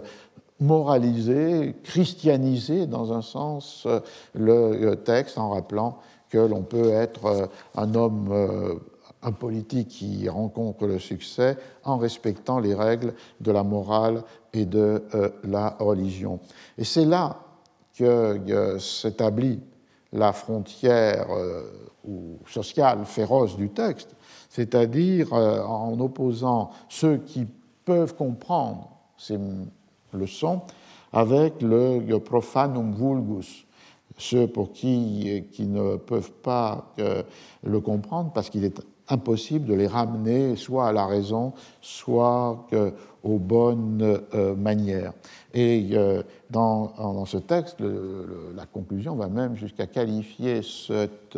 profanum vulgus de animals, des animaux pour qui la discipline du fouet est la meilleure doctrine. Et donc il y a un mépris, une distance sociale euh, euh, absolue qui est euh, là posée, mais qui est fondée sur cette idée non pas de la cour opposée au reste de la société, mais de cette distinction entre ceux qui peuvent comprendre ces maximes et ceux pour qui elles n'auraient aucun sens, puisqu'elles sont impuissantes à les ramener euh, à la raison ou euh, aux mœurs. Euh, cette, ces maximes sont pour the smaller number, le plus petit nombre, les happy few, le petit nombre de ceux qui les comprennent et qui sont ceux qui commandent. Et là, la métaphore, ça ferait plaisir à notre ami Daniel Roche, est de montrer que, ce texte s'adresse non pas à ces animaux, mais à ces cavaliers qui les éperonnent. Et la métaphore utilisée, c'est Spurs, les prompts, d'éperonner, et ces riders, ceux qui finalement sont montés sur les, ceux qui le euh, dominent, ceux qui euh, euh, commandent. Alors je termine avec le fait que là aussi il y a une retraduction en 1702 et pour la, avec un, un intérêt puisqu'il est dit dans le titre Now made English from the last edition of the original. Donc, retour à l'espagnol dans une des dernières éditions euh, du texte, et en même temps introduction des notes de Hamelot de Lausset, c'est-à-dire une sorte d'ambiguïté, puisqu'on prend distance par rapport à la traduction de Hamelot, traduite par l'anonyme de 85, pour retraduire le livre à partir de l'espagnol. Et d'autre part, il y a en même temps révérence par rapport à Hamelot, puisque dans le livre, on va intégrer ces fameuses notes qui euh, suivent euh, en forme de commentaires et de citations les traductions des aphorismes. Le traducteur là est connu, il s'appelle John Savage, S-A-V-A-G-E. il a fait des études à Oxford, il est prêtre et chapelain, et c'est l'auteur de très nombreuses traductions de l'italien ou de l'espagnol et avec un goût pour l'histoire. Il a écrit une histoire de l'Empire ottoman, une histoire de l'Empire euh, euh, allemand. Et il transforme une nouvelle fois le titre qui devient The Art of Prudence, l'art de la prudence, or A Companion for a Man of Sense, ou un compagnon pour un homme de bon sens, a man of sense. Euh, on voit, il, il justifie cela en disant que c'est bien le Art of Prudence correspond au contenu du livre, et Man of Sense est la manière nouvelle de marquer l'exclusion que l'on a rencontrée dans la traduction de 1685, c'est-à-dire l'exclusion du vulgus, du profanum vulgus, de ceux qui ne comprennent pas, et qui là sont traités à la fois de blockheads, c'est-à-dire en fait d'imbéciles, de mechanics, c'est-à-dire les métiers manuels. Et on voit bien comment euh, cette différence dans la capacité du jugement est rapportée à une différence dans les états sociaux entre les mécaniques et ceux qui ne le sont pas. C'était déjà la distinction euh, opérée par Courbeville euh, avec ceux qui sont des hommes euh, d'épée, de robe, de lettres, de cours, et ceux qui ne le sont pas. Ici, la trilogie de ceux qui n'ont pas accès à ce savoir, elle est donnée par l'imbécilité du jugement, blockheads, par la condition sociale d'être dans les arts ou dans les travaux manuel, mécanique, et perverse tempers, des esprits entêtés, obtus, qui ne peuvent pas se euh, réformer. On voit que là, il y a là comme une universalisation limitée de la euh, destination. Et dans la préface de 1702, c'est un exemple de ces préfaces qui sont formées d'agrégats de, textes différents, puisqu'il reprend les, euh, des éléments à la fois de la préface anglaise de 1685 et de la traduction de la préface d'Amelot de Lausset de 1684, euh, en insistant euh, fondamentalement dans la suite de ce que je viens de dire, non seulement sur l'identité reconnue à Balthazar Gracian et non pas à euh, Lorenzo, mais en insistant fondamentalement sur la fonction que remplit, et je termine avec ça, le style concis le style euh, laconique, brevity, euh, une forme de secret writing. Euh, et la, fonction, c'est évidemment une obscurité de l'oracle qui est placée pour écarter de son sens ceux qui ont le the level of the vulgar, le niveau du vulgaire. Et de l'autre côté, cette euh, obscurité comme étant le chiffre, au sens du langage codé, qui est proposé à all ingenious persons, toutes les personnes qui sont dotées euh, d'intelligence, on aurait presque le mot intelligence dans les deux sens, l'intelligence mentale et puis euh, la capacité de décoder les messages secrets. Et à partir de là, on voit que cette écriture concise et serrée du euh, Gracian, maintenant rendu par M. John Savage, est le, ce qui est proposé euh, aux ingénieux pour être uncipher, déchiffré, décodé. Et l'idée d'établir le partage dans la destination, non seulement en rapport avec soit des caractéristiques de l'esprit soit des états euh, sociaux, mais à partir du texte lui-même qui n'est déchiffrable qu'à ceux qui ont les compétences pour euh, euh, le faire. Et on voit donc ce processus d'une seconde traduction euh, autonome maintenant par rapport à Hamelot de Lausset, du moins c'est affirmé, je n'ai pas étudié la traduction, donc jusqu'à quel point John Savage carte de Hamelot traduit par l'anonyme de 1685 serait quelque chose qu'il faudrait vérifier. Mais donc, terminant cette, je termine cette première partie. La deuxième sera consacrée, dans le temps qui nous restera, avec, à une analyse de, cas de certaines des maximes pour montrer comment, quand on descend à ce niveau d'analyse, on voit le jeu euh, de la traduction. Mais c'était simplement pour montrer pourquoi j'ai parlé de l'Oracolo Manual y Arte de Prudencia, c'est-à-dire c'est un des livres les plus présents, les plus fondamentaux dans toutes les langues et avec euh, les différentes formes de traduction ou de mise en page que j'ai euh, mentionnées dans l'Europe du XVIIe et encore du XVIIIe siècle. Donc on peut prendre, bon, je m'excuse d'avoir débordé aujourd'hui, mais enfin on peut, on peut reprendre à 19 si vous voulez pour la fin de cette euh, analyse. 19 pouvant signifier 20, qui sait? Bien, je rappelle euh, que nous avons encore deux cours, le 10 et le 17 janvier, donc après les, vacances de Noël et de euh, fin de l'année, on reprendra pour le 10 et 17 janvier. Alors pour la fin de cette présentation, je pensais utile, même si c'est un exercice un peu compliqué, de euh, montrer que, ces analyses sur euh, des destinations de textes créés par euh, les traductions, les pages de titres, les préliminaires trouvent leur effet lorsqu'on entre dans les textes eux-mêmes. C'était une manière d'ailleurs de montrer que parfois ce type d'approche bibliographique ou historique euh, a pu être considéré comme seulement se situant à l'entour des textes. Je ne crois pas. Je crois que c'est une manière d'entrer euh, profondément dans les textes. Alors il y a un exemple particulier que vous trouverez dans toutes les éditions récentes mentionnant euh, comment à la fois Hamelot avait manqué le, sens du texte et qui d'autre part renvoie à la difficulté de la traduction, c'est la maxime 98. Alors j'en lis la traduction chez Hamelot parce qu'en plus elle est fondamentale pour l'ensemble du livre. Dissimuler. C'est le titre qu'il a donné. Les passions sont les brèches de l'esprit. La science du plus grand usage est l'art de dissimuler. Celui qui montre son jeu risque de perdre. Que la circonspection combatte contre la curiosité. À ces gens qui épluchent de si près les paroles, couvre ton cœur d'une haie de défiance et de réserve, qu'ils ne connaissent jamais ton goût, de peur qu'ils ne te préviennent, ou par la contradiction, ou par la flatterie.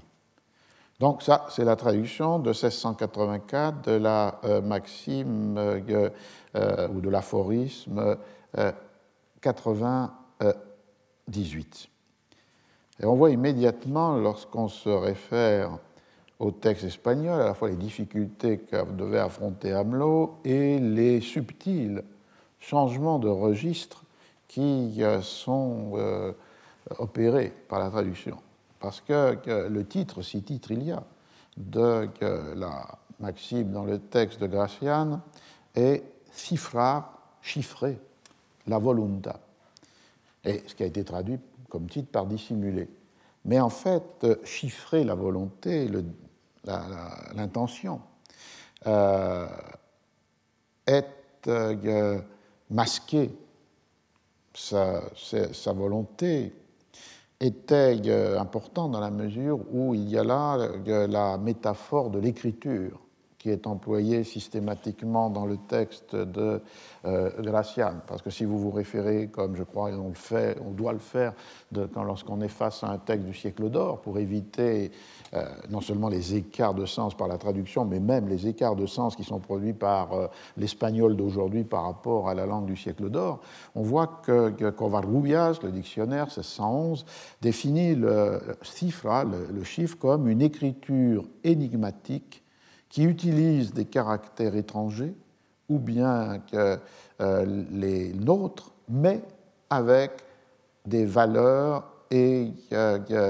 des euh, lieux euh, intervertis. Donc le, chiffre, c'est cette écriture secrète, stéganographie, on dira au XVIIe siècle français, qui dit utilisant soit un code,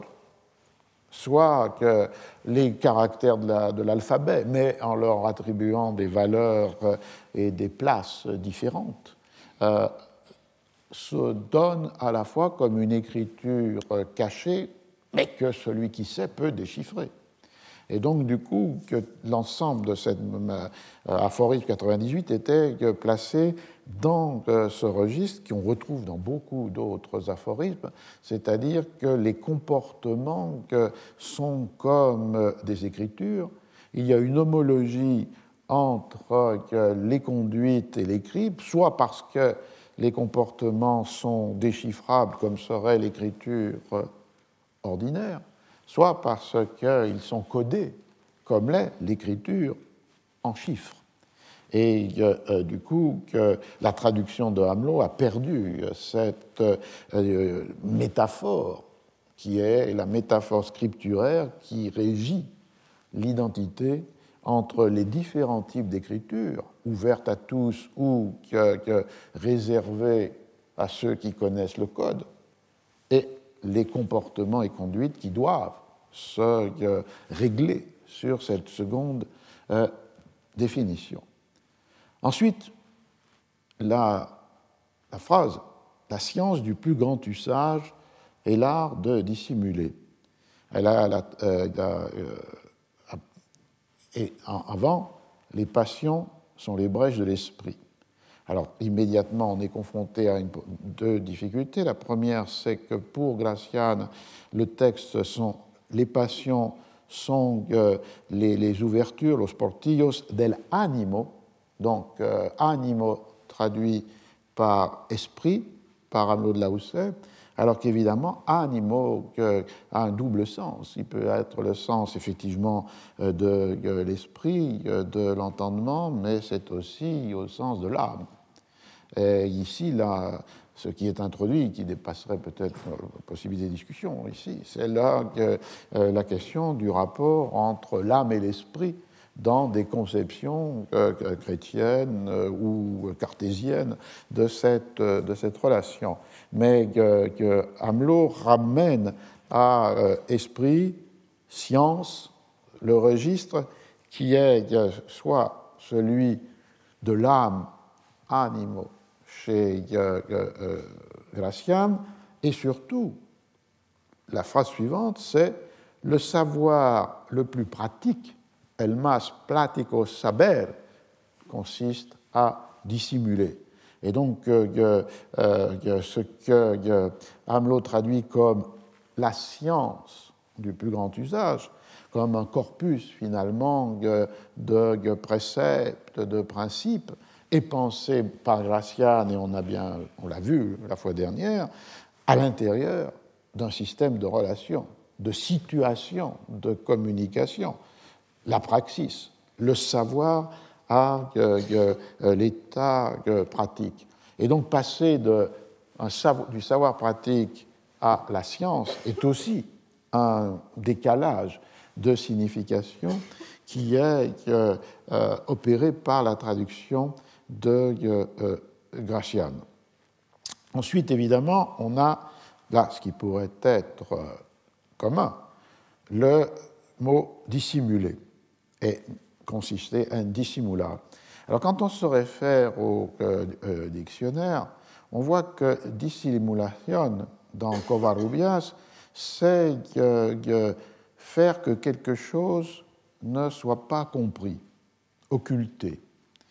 et avec du coup des sens qui euh, euh, sont euh, progressivement glissants au négatif. L'adverbe dissimuladamente signifie de faire quelque chose sans avertir, et le sens le plus négatif, c'est celui de dissimulado, l'adjectif, c'est-à-dire, comme le dit euh, celui qui cache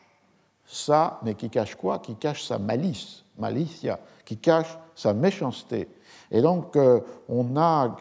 une série de déplacements dans cette brève définition de dissimular, dissimulado, et dissimuladamente qui euh, introduit cette valeur négative qu'on a retrouvée en 1730 chez Courbeville. L'homme de cour dissimule et c'est un vice. Et l'opération ici, indépendante de la traduction, de Gracian puis de Hamelot, c'est de transformer cette définition négative en une conduite légitime et une conduite qui est euh, non plus réprouvée ou condamnable, mais qui est euh, légitime et nécessaire. Et c'est là où euh, entre euh, ce que Hamelot a traduit, que, la circonspection combatte contre la curiosité. Pourquoi la dissimulation est nécessaire? Parce qu'il y a qu'elle est une défense euh, de la circonspection contre ceux qui veulent euh, euh, démasquer, entrer dans euh, la connaissance de l'autre. Et donc un combat entre circonspection et curiosité qui, dans le texte original, était donné par compita, sont, sont en compétition la détention del recatado, ce qui veut dire plus ou moins la retenue du prudent, et elle, joue contre quoi Cette retenue du prudent? Contre la attention del advertido, c'est-à-dire contre euh, l'attention de l'avisé. Mais cette attention qui cherche à déchiffrer euh, la raison de euh, la conduite et contre laquelle on doit se défendre en dissimulant par la prudence quelle est sa volonté, la volonté. Et là, on arrive à, cette euh, phrase que vous trouverez citée dans beaucoup des préfaces des traductions contemporaines, parce qu'elle est en quelque sorte un résumé de la difficulté de l'articulation entre métaphore et euh, littéralité dans euh, Gracian qui décourage les traducteurs. C'est la phrase à ces gens qui épluchent de si près les paroles couvre ton cœur d'une haie de défiance et de réserve. Et cette phrase est la traduction de ce que j'ai écrit au tableau,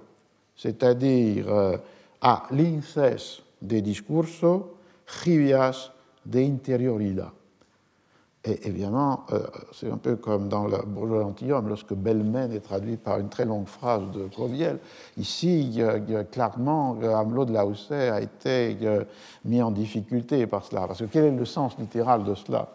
Ça veut dire aux yeux de lynx. Alors, euh, dans une formule de concision, euh, Gracian supprime les yeux. Au lynx des c'est-à-dire aux yeux de lynx qui veulent pénétrer le discours. Qu'est-ce qu'on peut opposer? Qu'est-ce qu'il faut opposer? Rias de interioridad. Ria, c'est la sèche, le mollusque. Et que font les sèches? Elles jettent de l'encre. Et donc, du coup, là, il a supprimé, non pas, il a supprimé l'encre pour garder simplement la sèche, la sèche de l'intériorité, c'est-à-dire la sèche de, toi-même, de euh, ton esprit. Et donc, euh, avec ce jeu qui est à la fois de métaphores, mais de métaphores tronquées, puisqu'il faudrait lire aux yeux de lynx qui pénètre le discours, s'oppose, compité, s'oppose l'encre de la sèche de ton intériorité. Et donc une traduction pourrait être euh, au, lynx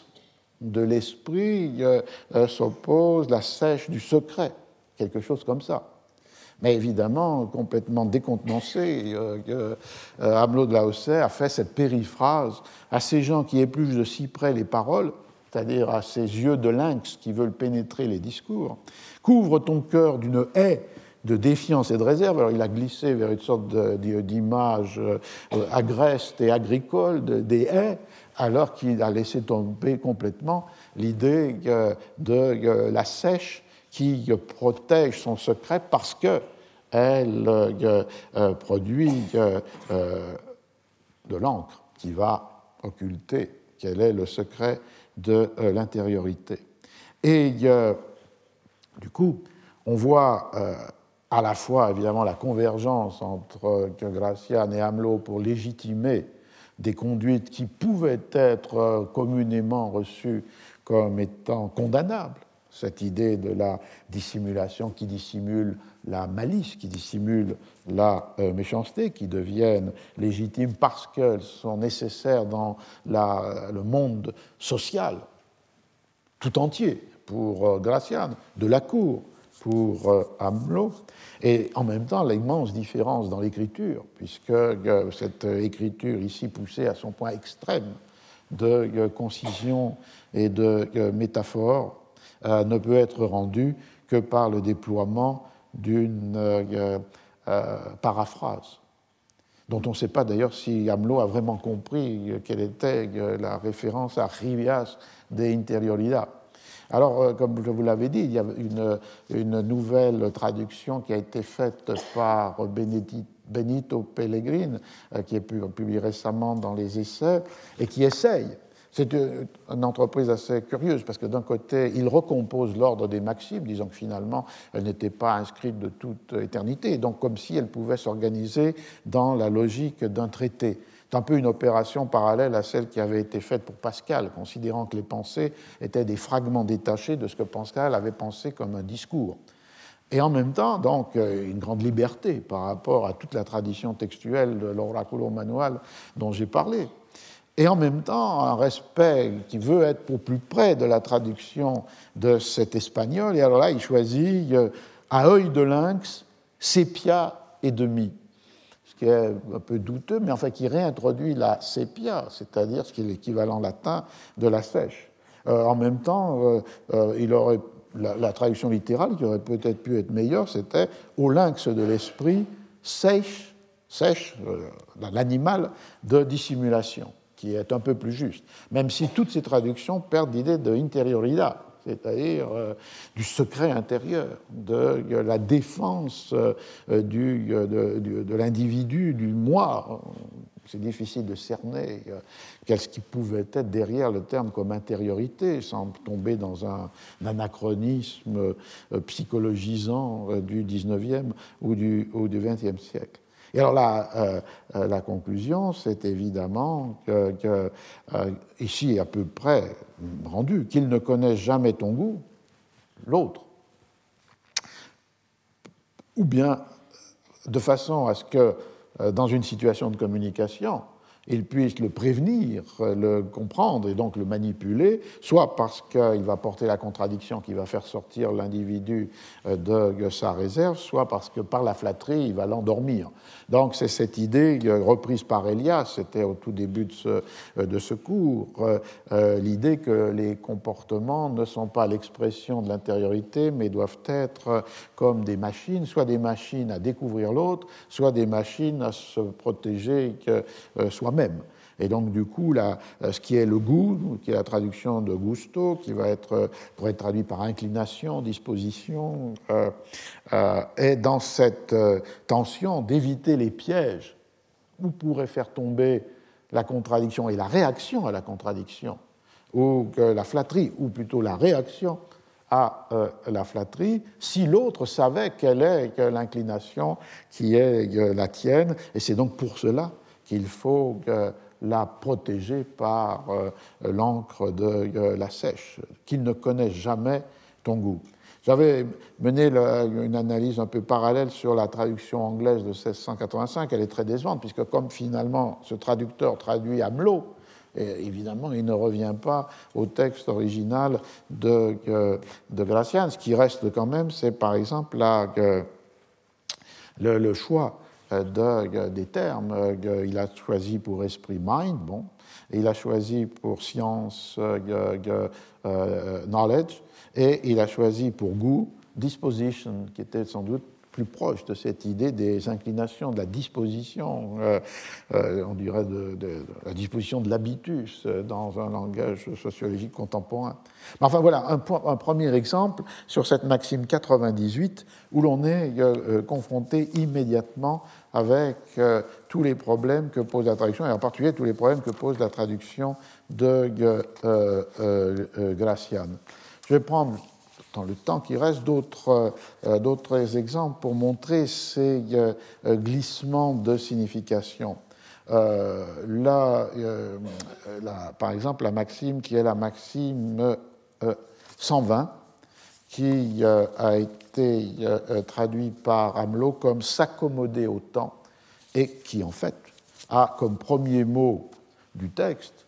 vivir a lo platico, c'est-à-dire vivre dans la praxis, vivre dans euh, euh, la, euh, la pratique, et qui est là finalement toute la base du raisonnement de,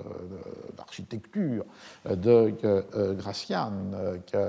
dans ce sens est d'une grande modernité, puisque c'est l'idée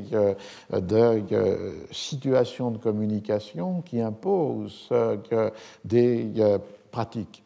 et qui donc justifie euh, euh, des règles de comportement qui peuvent prendre distance par rapport au commandement de la morale euh, chrétienne.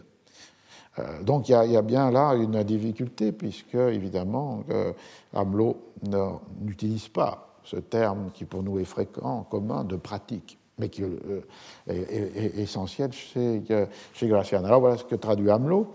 Je prends ici, que l'homme prudent s'accommode au présent, soit pour le corps ou pour l'esprit, quand même le passé lui semblerait meilleur. Il n'y a que pour les mœurs que cette règle n'est pas à garder, attendu que la vertu doit se pratiquer en tout temps. On ne sait déjà plus ce que c'est que dire la vérité, que tenir sa parole. Si quelques-uns le font, ils passent pour des gens du vieux temps, de sorte que personne ne les imite, bien que chacun les aime. Malheureux siècle où la vertu passe pour étrangère et la malice pour une mode courante. Que le sage vive donc comme il pourra, s'il ne le peut comme il voudrait. Qu'il se tienne content de ce que le sort lui a donné, comme s'il valait mieux que ce qu'il lui a refusé. On voit donc que l'idée là est l'idée de euh, euh, s'ajuster euh, au temps, doublée par l'idée que le monde est devenu plus mauvais, euh, puisqu'à cette idée de la chute originelle s'ajoutait l'idée euh, du siècle d'airain succédant euh, au siècle d'or. Donc les deux, les deux données chez Gracian, ici transmises par Hamelot de la Houssec, existent. Mais vous l'avez entendu, le registre de, la, du modèle qui est proposé, il est le registre de la prudence et de la sagesse que l'homme prudent s'accommode au présent, que le sage vive donc comme il euh, pourra. C'est-à-dire, ici, il y a un, lexique, un champ sématique, un sémantique qui fait plutôt euh, référence donc à une distance au monde. Ce monde mauvais, on peut prendre distance par rapport à lui, et c'est une forme de euh, la sagesse. Et ceci était la traduction dans le texte de euh, Gracian. Je reprends exactement les mêmes euh, passages. Ce que euh, Hamelot a traduit que l'homme prudent s'accommode au présent était chez Gracian que el cuerdo s'accommode au présent. Alors c'est assez paradoxal puisque finalement Hamelot prend un des mots du titre de Gracian mais pour traduire un texte, un mot que Gracian avait mis différent. El cuerdo, la cordura, cuerdo, renvoie à quelque chose qui n'est pas dans l'ordre de la une sorte de, sagesse. Il renvoie à quelque chose qui est dans l'ordre du jugement, de la capacité à euh, discerner. Et là où Hamelot a dit que le sage vive donc comme il pourra, euh, Gracian, fidèle à son livre précédent, dit Viva el discreto como puede. Et quand on revient aux définitions originelles de euh, discreto, euh, c'est ni la discrétion au sens moderne, ce qu'avait justement refusé Courbeville, mais ce n'est pas nécessairement l'homme universel euh, dans toutes les capacités qu'énumérait en 1730 le jésuite Courbeville. C'est l'homme de bon sens, l'homme de jugement, qui sait pondérer les choses, qui sait donner sa juste place à chacune d'elles. On voit donc que le registre n'est pas celui d'une morale de la retraite ou du retrait, mais qu'il est celui d'une capacité au discernement, à l'évaluation, au calcul, au jugement, savoir mettre les choses chacune à sa juste place. C'est-à-dire, finalement, on est renvoyé à la fois à la, notion à nouveau de pratique, puisque c'est dans euh, l'aphorisme qui s'appelle Vivir à lo pratico qu'on rencontre cela, et on est aussi euh, renvoyé à euh, une distinction introduite là pas seulement par l'obscurité, l'arcanidade, comme disait la Stanosa du texte, mais qui est introduite par le fait que si vous vous référez au dictionnaire ou au texte ancien, ce qui est l'opposé de discreto, c'est vulgo, avec une première différence qui est une différence en termes de capacité ou d'incapacité à juger, mais qui réintroduit presque immédiatement une différence euh, sociale, dans la mesure où euh, la chaîne sémantique de Vulgo n'est pas simplement la capacité à juger, mais peut être aussi identifiée avec euh, la populace ou euh, avec les ignorants. Et c'est une réintroduction d'une opposition entre le discreto et sa capacité de jugement, qui n'est pas exclusif de tel ou tel milieu social, mais qui marque une frontière à l'intérieur du monde social. On voit donc qu'il y a un déplacement opéré par Hamelot entre une activité qui est au cœur de la pratique et qui est cette capacité à exercer le juste discernement et à mettre les choses à leur place, à pondérer, et de l'autre côté, une euh, réinterprétation par Hamelot qui est plus liée avec euh, le retrait, le retrait en soi, sinon le retrait euh, du, euh, du, monde. Et un détail, c'est pour ça qu'il faut être très précis, un détail le montre, euh, quand Hamelot dit si quelques-uns le font, c'est-à-dire de croire qu'il faut encore tenir parole, dire la vérité, si quelques-uns le font, ils passent pour des gens du vieux temps. C'est très, très jolie formule d'ailleurs. Mais en même temps, si vous vous référez au texte espagnol, il n'y a pas quelque chose d'aussi vague que si quelques-uns euh, le font, il y a euh, los varones buenos paraissent être faits au, euh, au, bon temps. Et varones buenos, ça veut dire, varon c'est l'homme masculin, mais c'est aussi l'homme de jugement, l'homme de raison, l'homme de discurso, dit Convarrubias. Et avec l'utilisation de varones, il y avait de nouveau cette série qui est cuerdo, varon, discreto, et que Hamelot rend par euh, prudent, quelques-uns et sages. Et on voit qu'il y a là euh, une série aussi d'écarts tout à fait euh, importants. Quant à la la traduction anglaise, elle est restée dans le contexte évidemment de Hamelot avec euh, prudent man, wise man, l'homme sage, and if any do, si quelques-uns le euh, font. deuxième exemple, qui est un, un, exemple sur un changement, non pas de difficulté intrinsèque de traduire un langage, euh, on pourrait dire baroque si on veut aller vite, qui est celui de, de, un langage d'arcane, un langage d'oracle euh, mais qui est lié à un rechangement de euh, registre de, euh, de registre d'expérience en quelque sorte,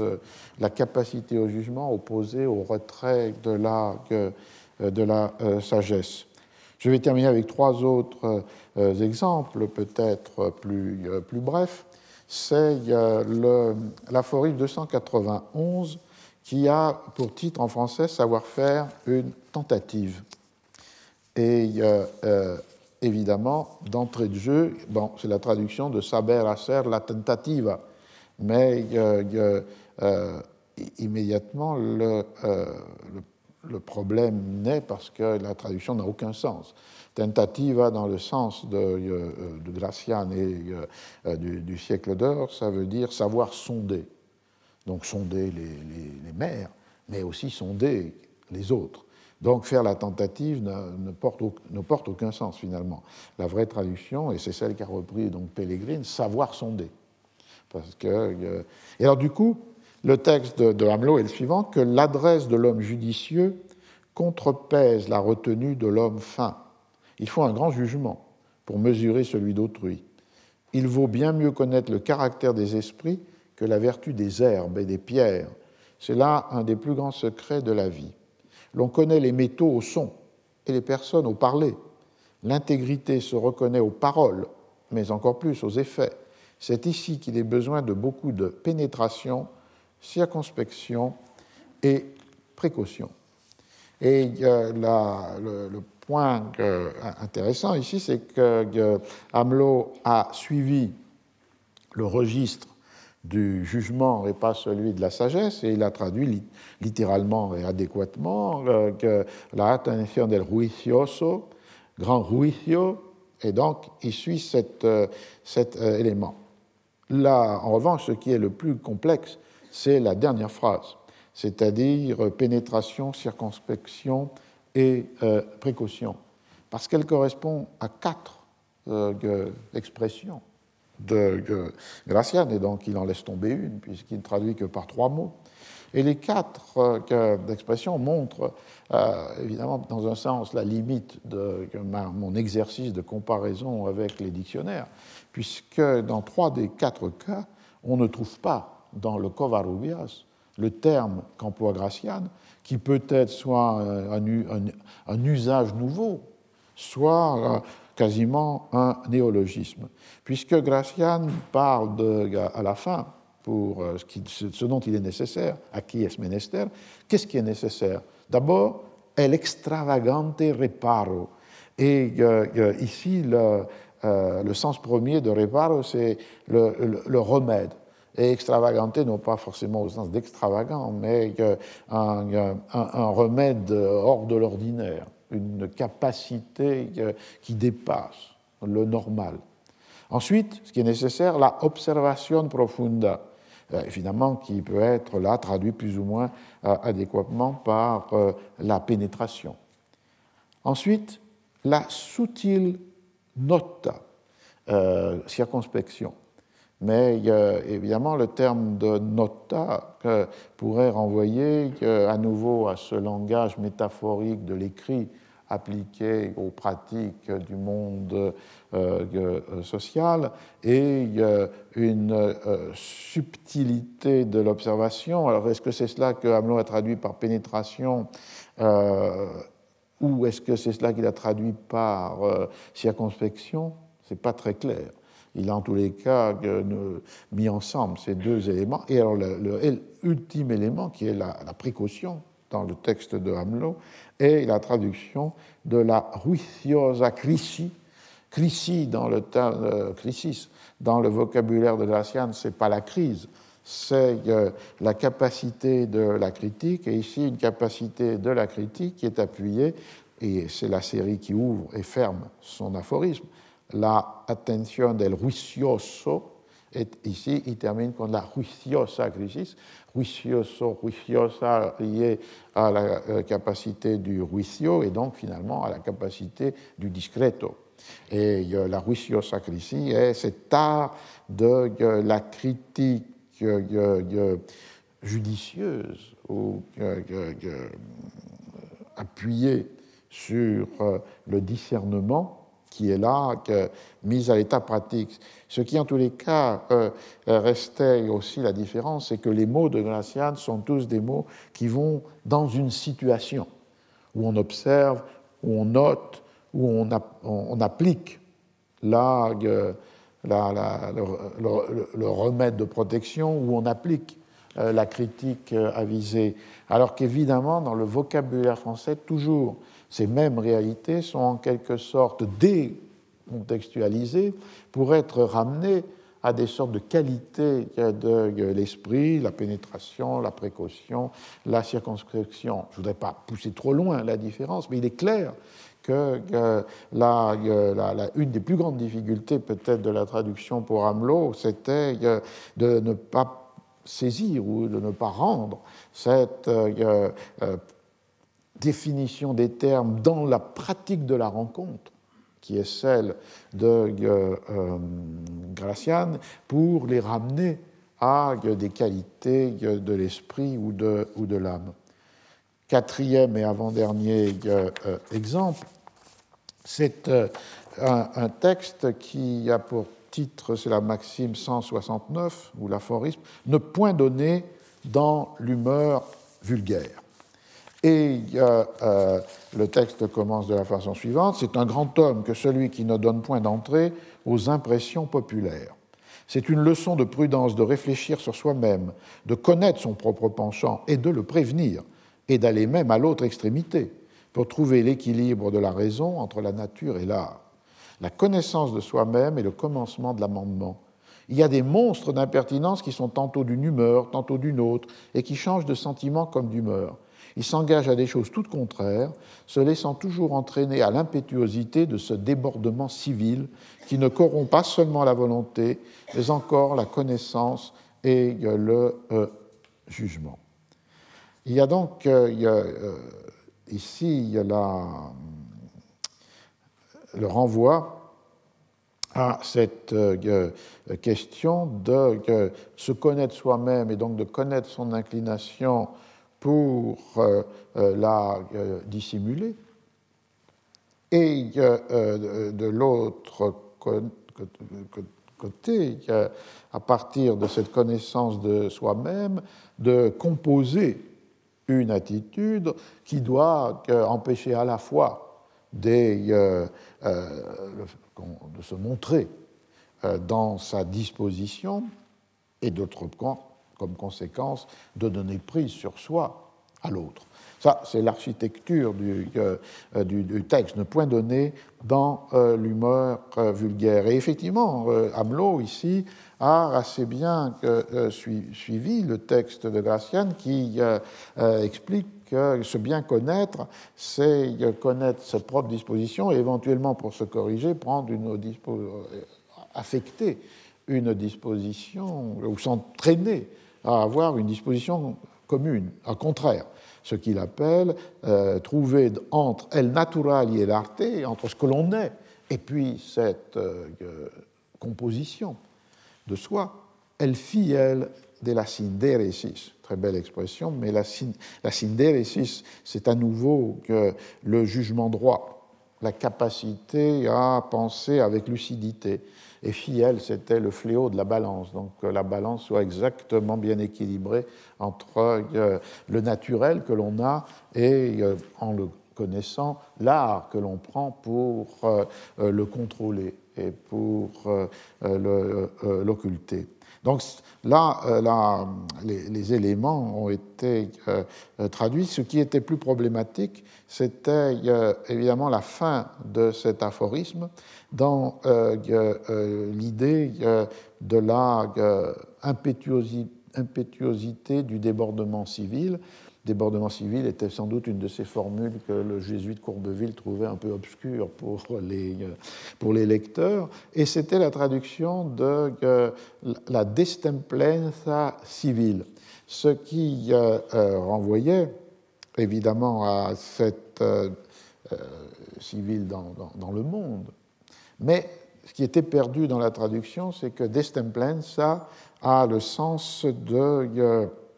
un sens qui est en rapport avec euh, l'harmonie, avec euh, l'accord. Et dans la langue, destemplarse, ça voulait dire perdre euh, l'harmonie de la raison, mais ça voulait dire aussi euh, euh, une harmonie désaccordée pour les cordes ou les voix des instruments. Et donc cette impétuosité est pensée à travers Destemplanza par Gracian comme la perte de l'accord, mais d'un accord d'harmonie musicale évidemment l'impétuosité de ce débordement civil euh, euh, amenait peut-être une autre image, l'impétuosité des fleuves qui débordent euh, leur, leur rive et, et, leur,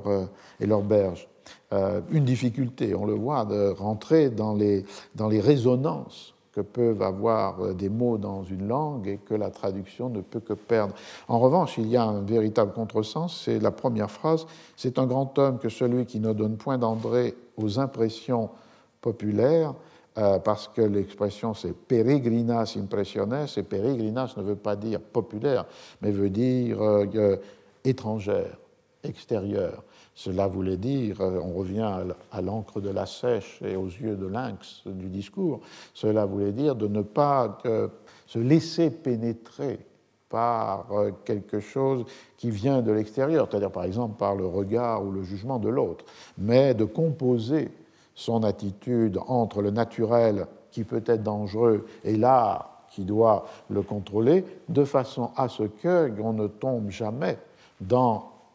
l'impétuosité ou la destimplenza, c'est-à-dire de se rendre vulnérable par euh, une attitude qui va ouvrir à l'autre et qui va euh, aussi euh, détruire votre propre jugement. Donc on voit aussi ici cette question des registres de langue, des traductions de termes qui peuvent être prises dans un mauvais sens, la difficulté de rendre des résonances de langue, même si la traduction est fidèle du point de vue du, du sens, et puis aussi la spécificité d'une écriture, el fiel de la synderesis, une expression que euh, Hamelot euh, ne peut pas euh, traduire, donc il reste sur l'équilibre de la raison entre la nature et l'art, puisque fiel de la synderesis, c'est à nouveau une même type de formule. C'est-à-dire fiel, ça renvoie à une réalité matérielle, c'est le fléau de la balance, et synderesis, ça renvoie avec une certaine euh, recherche et euh, euh, d'hellénisme, ça renvoie à la capacité au jugement droit et à la lucidité. Alors je termine avec le dernier exemple, qui est un exemple qui est l'aphorisme 273 et qui, je le prends puisque ça fait une sorte de, euh, conclusion sur euh, la, euh, totalité de ces observations sur Gracian Hamelot. Le titre choisi par Hamelot, c'est Connaître à fond le caractère de ceux avec qui l'on traite. L'effet est bientôt connu, l'effet est bientôt connu quand on connaît la cause. On le connaît particulièrement en elle et puis en son motif. Le mélancolique augure toujours des malheurs, le médisant des fautes. Tout le pire s'offre toujours à leur imagination, et comme ils ne voient point le bien présent, ils annoncent le mal qui pourrait arriver. L'homme prévenu de passion parle toujours un langage différent de ce que sont les choses. La passion parle en lui et non pas la raison. Chacun juge selon son caprice ou son humeur et pas, et pas un selon la vérité. Apprends donc à déchiffrer un faux semblant et à épeler les caractères du cœur. Étudie-toi à connaître celui qui rit toujours sans raison et celui qui ne rit jamais à faux. Défie-toi d'un grand questionneur comme d'un imprudent ou d'un espion.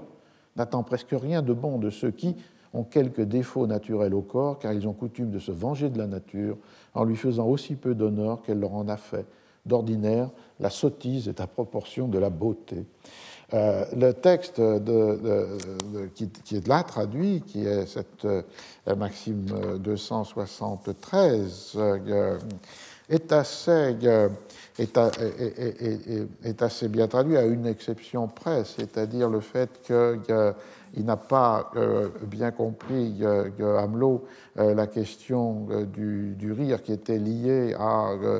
l'utilisation d'un jeu de mots par Gracian, puisque c'est connaît, connaît celui qui toujours rit falto, c'est-à-dire qui là